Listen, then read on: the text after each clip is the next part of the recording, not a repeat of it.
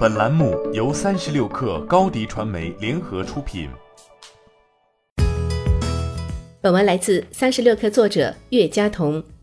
据外媒《太阳报》十月十六号报道，一对英国夫妇发现三星 Galaxy S 十手机指纹识别存在问题，在给手机装上网购的硅胶壳以及屏幕保护膜后，意外地发现任何人都能进行指纹解锁，并且可以登录银行 APP 进行资金操作。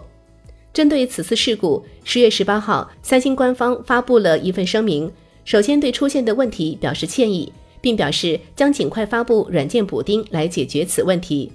对于上述问题的出现，三星官方解释称，可能的原因是当用户使用某些硅胶壳时，它们会与硅胶壳图案一起被识别，从而出现所有人都能解锁手机的现象。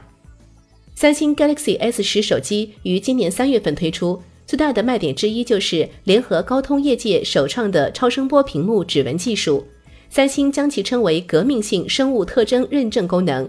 官方指出，该技术旨在比传统的二 D 光学扫描仪更安全，显示屏中内置传感器可读取用户的物理指纹的三 D 轮廓，以确保手机和数据安全。超声波屏幕指纹技术其中一个明显的优势是，当用户手上沾有水或者汗渍时。依旧能实现指纹解锁，这是传统的电容式指纹识别和光电屏幕指纹识别做不到的。三星在追求指纹识别的功能上有些命运多舛。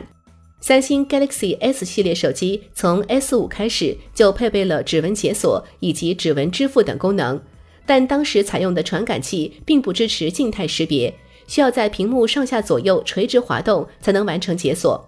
S 六正式加入了 Home 键按压式指纹识别功能，能实现完整的指纹记录。一直到 S 八将指纹识别转移到机身背面，但因离摄像头太近导致的误触问题也饱受诟病。S 九将指纹识别区移到了后置摄像头的下方，但也没能根本解决问题。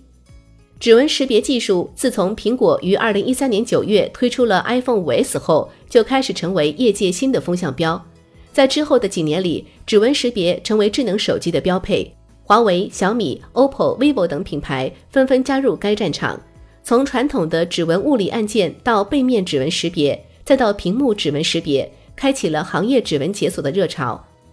现在的手机市场上，各家厂商的屏下指纹识别技术已经相对成熟，指纹加面部双重识别也进一步提高了手机的安全性。据悉，小米在今年底、明年初推出的手机会使用高通第四代超声波指纹识别技术，可以达到盲解的水平。